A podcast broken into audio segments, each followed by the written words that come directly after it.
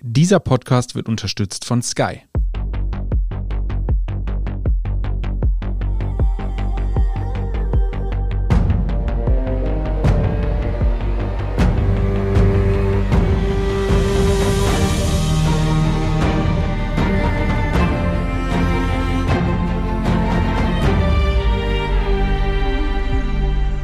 Ich bin Torben Pollerhof und Sie hören Serienreif, den Podcast über die Feelgood-Welt der Serien. Wir reden heute nämlich über genau das, Feelgood-Serien. Was das sind? Naja, Feelgood-Serien sind eine besondere Gattung der Serien, nämlich jene, die man mehrmals schauen kann und die einen sofort mit einem guten Gefühl durchfluten. Oder wie ich es gerne unter der Hand definiere, die Serien, die man schaut, wenn man am Sonntagnachmittag mit dickem Kopf auf der Couch sitzt. Das kann für jede und jeden eine andere Serie sein und das ist ja gerade das Schöne daran. Deswegen habe ich auch einen Streifzug durch die Redaktion gemacht, um zu erfahren, bei welchen Serien die Standardredakteurinnen und Redakteure sich gut fühlen. Aber bevor wir dort reinhören, warum gibt es eigentlich Serien, die uns ein gutes Gefühl geben? Das beantwortet mir Psychologin Natalia Oelsböck. Ich denke, es liegt daran, dass Unterhaltung ein gutes Geschäft ist. Und zwar deshalb, weil wir Menschen Unterhaltung nicht nur wollen, sondern weil wir Unterhaltung brauchen. Unterhaltung ist was, was uns zerstreut, was uns hilft, Stress abzubauen und so weiter. Also das ist etwas, was unserer Seele gut tut. Und was macht eine Serie zu einer Feelgood-Serie? Zwei Dinge spielen dabei eine große Rolle. Das eine ist eben der Wohlfühlfaktor. Das heißt, eine Feelgood-Serie ist ja eher etwas Leichtes, eher etwas, um nicht zu sagen Seichtes. Das heißt, der Wohlfühlfaktor kommt auch alleine schon daher, dass ich mich beim Zusehen nicht anstrengen muss. Mein Kopf, mein Geist wird nicht gefordert. Ich kann mich zurücklehnen und das auf mich wirken lassen. Und das heißt, es steht immer in Verbindung mit einem zuverlässig guten Gefühl. Also diese Beständigkeit, die spielt eine große Rolle. Und das Zweite, was eine äh, Feelgood-Serie ausmacht, ist der Wiederholungsfaktor. Das heißt, so eine Serie, also bei jeder Fortsetzung beziehungsweise auch bei der Wiederholung, wenn ich mir eine Serie ein und dieselbe nochmal anschaue, es wächst die Bindung. Das heißt, die Figuren in der Serie spielen eine große Rolle und je öfter und je mehr man sich das anschaut, desto mehr wächst man mit diesen Figuren zusammen. Und besonders beim Stichwort der leichten und seichten Unterhaltung passt die Feelgood-Serie von Kollege Lukas Zara aus dem Sportressort perfekt hinein. Also ich bin ja nicht mega stolz drauf, aber bei mir ist das Family Guy. Das ist so ein gutes Mittel, einfach abzuschalten für mich. Vor allem dann, wenn im Fernsehen gerade nichts Gescheites ist, weil es dort nur ASI-TV spielt. Aber dabei ist Family Guy gar nicht so unterschiedlich zum regulären ASI-TV, finde ich, weil ich freue mich extrem, wenn es dem Peter mal schlecht geht oder er sich wehtut und eine Minute lang über seine Schmerzen jammert. Ich finde es auch köstlich, wenn der Brian glaubt, die Welt revolutionieren zu können und dann ihm irgendwer den Spiegel vorhält. Und der Stewie, der ist sowieso super, dieses Genie, dem man irgendwie nur so ein Stofftier geben muss und der funktioniert schon nimmer. Es geht den Charakteren immer irgendwie ein bisschen schlecht, die haben Probleme und man fühlt sich dadurch automatisch ein bisschen besser, äh, so wie im normalen ASI-TV. Aber man muss auch kein schlechtes Gewissen haben, weil es ist eh nur eine Comicserie. Deswegen, ja, Family Guys, sowas von einer Wohlfühlserie für mich. Ob dieses schlechte Gewissen eventuell bei Kollegin Anne Feldkamp aus dem Lifestyle-Ressort einsetzt, nachdem sie einen Sonntag auf der Couch mit ihrer Feelgood-Serie verbracht hat, da hören wir jetzt mal rein. Wenn ich abends genervt nach Hause komme und irgendwie nur noch abschalten will, dann schaue ich mir die Real Housewives of Beverly Hills, of New York oder of Atlanta an. Denn ja, also wenn man das anschaut, dann weiß man, dass man selber eigentlich wenige Probleme hat. Zwar werden irgendwie Stereotype bedient, also das Stereotyp quasi der Frauen, die ständig streiten. Und natürlich ist diese Realität dieser Frauen irgendwie völlig absurd. Aber ich habe das Gefühl, in einer völlig anderen Welt zu landen. Und so kann ich verdammt gut abschalten. Zumindest ist mir das so während des Lockdowns oder der verschiedenen Lockdowns gegangen. Mal schauen, ob das Zukunft hat. Also ob ich auch, wenn sozusagen andere Aktivitäten am Abend anstehen, ob dann die Housewives mithalten können. Im Moment bin ich in Atlanta angekommen und schaue immer mal wieder rein. Um das Abschalten geht es sehr wahrscheinlich in der Feelgood-Serie von Daniela Rohm, Chefin vom Dienst. Und das bringt das Genre an sich schon mit. Die Serie, die ich mir immer, immer, immer wieder anschauen kann und immer wieder anschauen möchte und die ich auch all jenen, die sie aus welchen Gründen auch immer noch nicht gesehen haben, wirklich, wirklich ans Herz legen kann, ist Jane the Virgin. Das kann man sich auf Netflix anschauen. Da gibt's alle fünf Staffeln. Die Serie ist auch bereits abgedreht, also sind keine weiteren Folgen in Sicht. Es ist eine Telenovela, die das Genre der Telenovelas aber komplett auseinander nimmt, auf den Arm nimmt und sehr mit all diesen Bildern, die wir da kennen, spielt. Also es gibt vom totgeglaubten Zwilling, der irgendwie wieder aufersteht, bis hin zum Koma zu 3000 Liebesdreiecken, Vierecken, Fünfecken und was auch sonst noch immer. Es gibt alles. Es ist quietschbunt, es ist lustig, es ist herzerwärmend, es ist großartig besetzt. Es sind ganz, ganz wundervolle Schauspielerinnen und Schauspieler.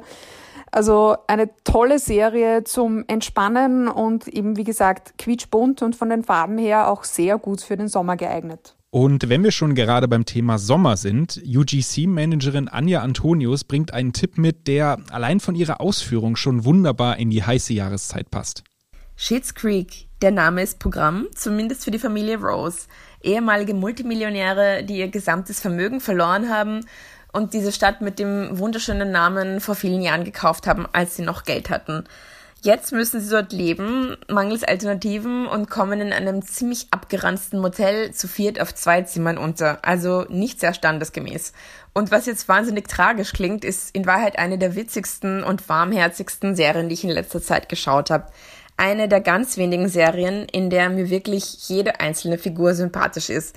Allen voran natürlich die besagte Familie Rose und hier ganz besonders die sehr exzentrische und ziemlich durchgeknallte Mutter Moira mit ihrer großen Perückenkollektion und ihren wirklich schrägen Aussprüchen.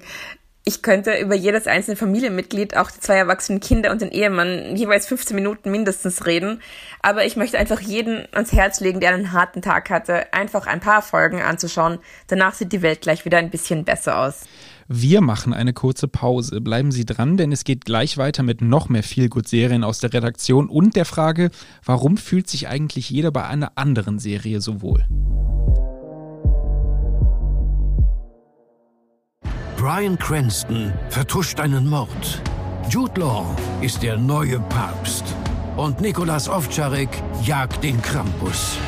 Du musst es sehen, um es zu verstehen. Erlebe die besten Geschichten an einem Ort. Nur bei Sky. Sky, wo Serien zu Hause sind.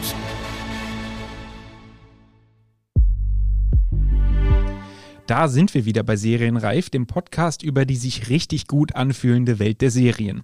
Und wir tauchen gleich ein in ein kleines Muster, das sich bei meinem Streifzug durch die Redaktion herauskristallisiert hat und in ein Kriterium für Feelgood-Serien, das wir heute schon gehört haben, nämlich Identifikation. So auch bei Podcast-Redakteurin Antonia Raut. Also ich muss sagen, meine absolute Wohlfühlserie seit über zehn Jahren sind und bleiben einfach die Gilmore Girls.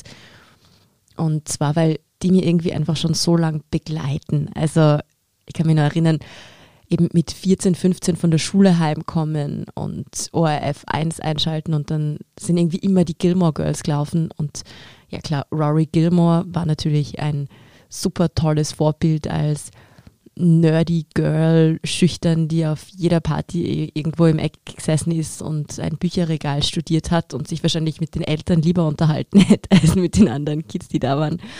Und ja, mit den Jahren habe ich dann natürlich irgendwie auch angefangen, mich mit diesem, sie will auch Journalistin werden, zu identifizieren und alles.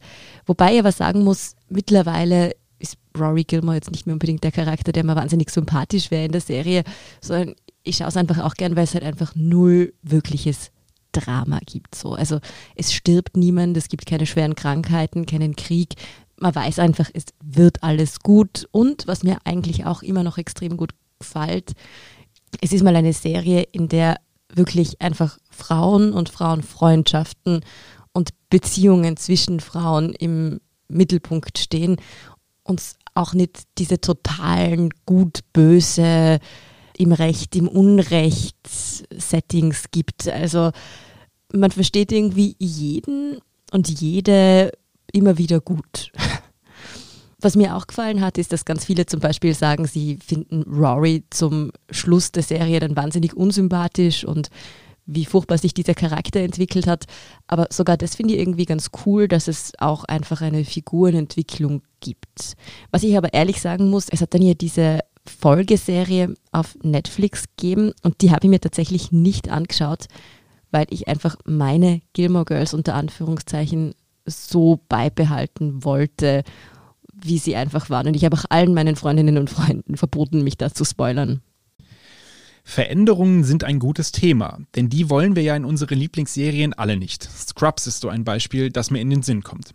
Deswegen sind langlebige Serien, die sich kaum verändern, auch immer ein guter Kandidat für Feelgood-Serien, wie meine Serienreif-Kollegin Doris Priesching berichtet. Also Feelgood bedeutet für mich, es muss unbedingt etwas zu lachen geben.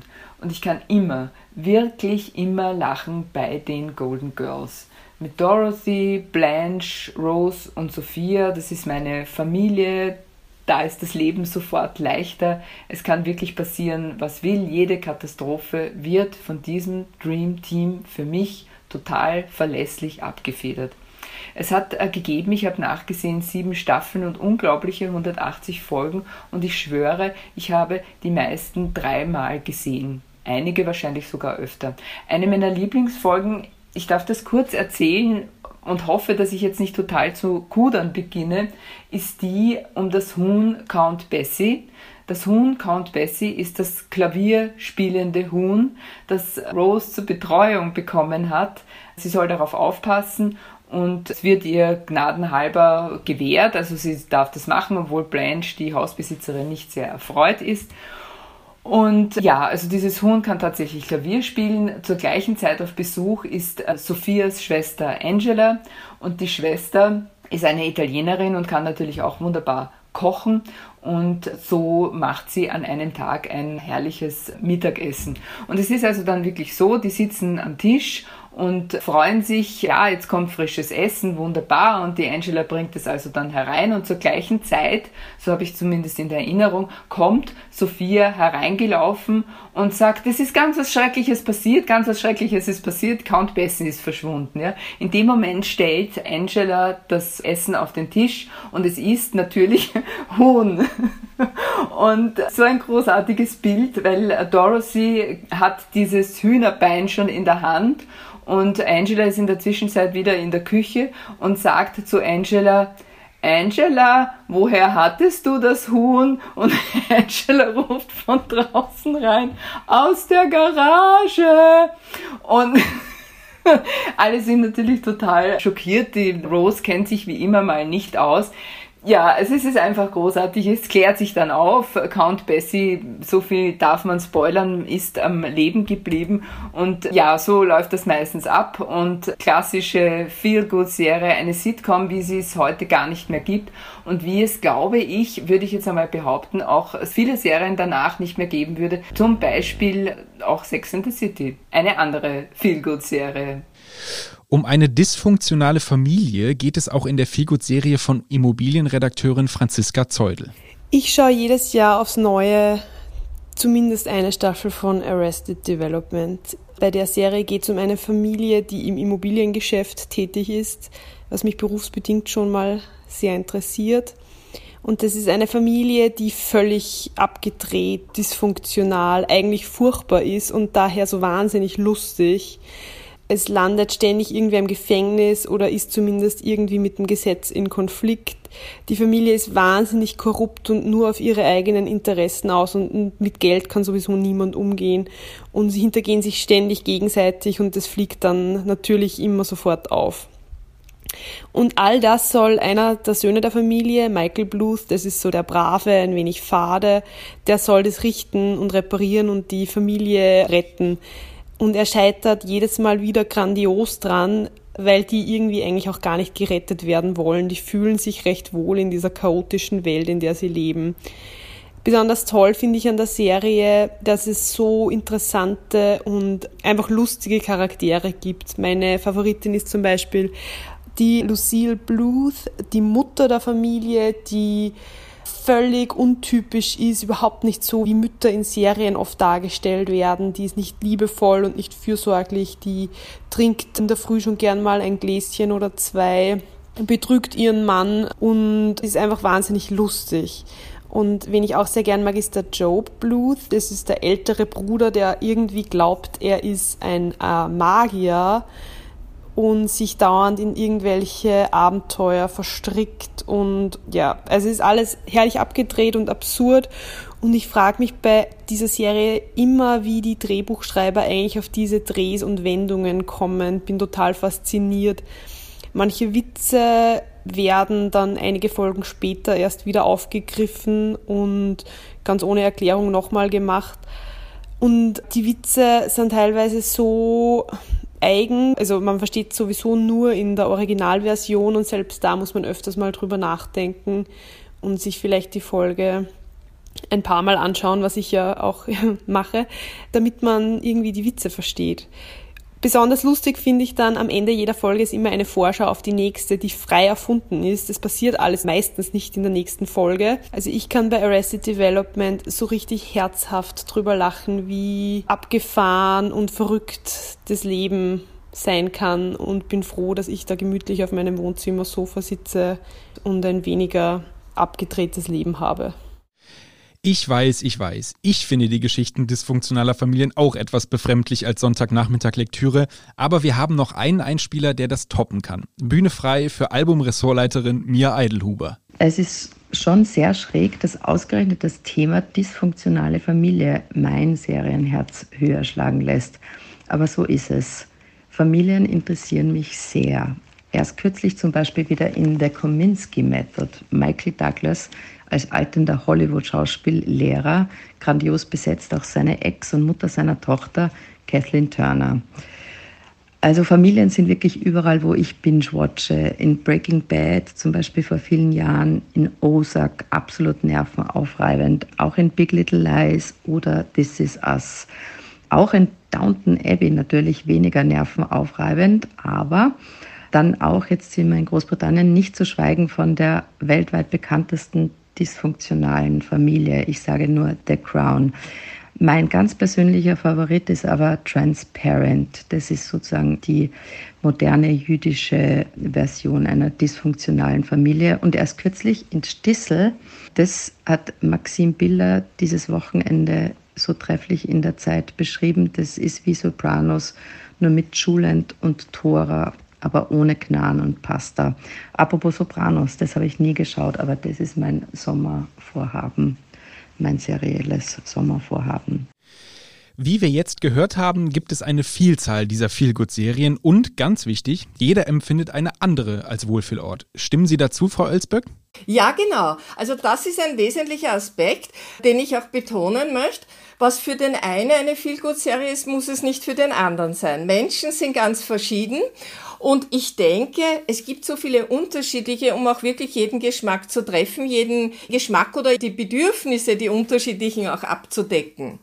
Wenn ich denke, gerade jetzt in der Pandemiezeit war es ja so, dass wir uns so nach Nähe gesehnt haben und da war es vielleicht toll, Serien zu sehen, die so dieses Freundschaftsgefühl, diese Nähe, diese Geborgenheit, also Freundschaft, Familie so in diese Richtung auch vermitteln können. Und äh, es kann aber natürlich auch die Unterhaltung im Vordergrund stellen, der Wunsch, mehr Humor zu haben, mal richtig drauf loslachen zu können. Und, das darf natürlich auch nicht fehlen, Frau Ölsbeck hat mir auch noch ihre Feelgood-Serien verraten. Naja, da gibt's verschiedene. Also zum Beispiel New Girl finde ich sehr nett. Big Bang Theory, sowas in die Richtung. Ich mag auch gern so Krankenhausserien. das finde ich angenehm, wenn man den Kopf freikriegen will und abschalten kann. Und da bestätigt die Expertin ihre eigenen Sätze gleich mit. Man kann auch viele verschiedene Feelgood-Serien haben und das ist auch gut so. Wenn Sie übrigens mich fragen, dann ist es definitiv How I Met Your Mother.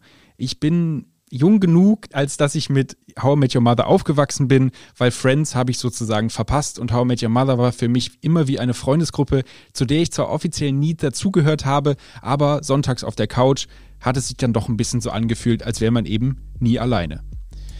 Das war's mit Serienreif und dem kleinen Ausflug in die Welt der Feelgood-Serien. Wenn Ihnen dieser Podcast gefallen hat, freuen wir uns immer über eine 5-Sterne-Bewertung. Damit Sie keine Folge mehr verpassen, abonnieren Sie uns bei Apple Podcast, bei Spotify oder wo auch immer Sie Ihre Podcasts hören. Und zum Schluss noch der Aufruf, was sind Ihre Feelgood-Serien? Schreiben Sie es gerne in die Postings, ich bin sehr gespannt.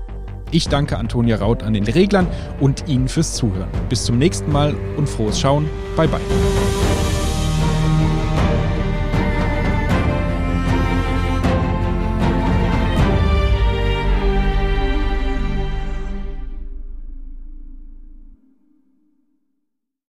Brian Cranston vertuscht einen Mord. Jude Law ist der neue Papst. Und Nikolas Ovtcharek jagt den Krampus. Du musst es sehen, um es zu verstehen. Erlebe die besten Geschichten an einem Ort. Nur bei Sky. Sky, wo Serien zu Hause sind.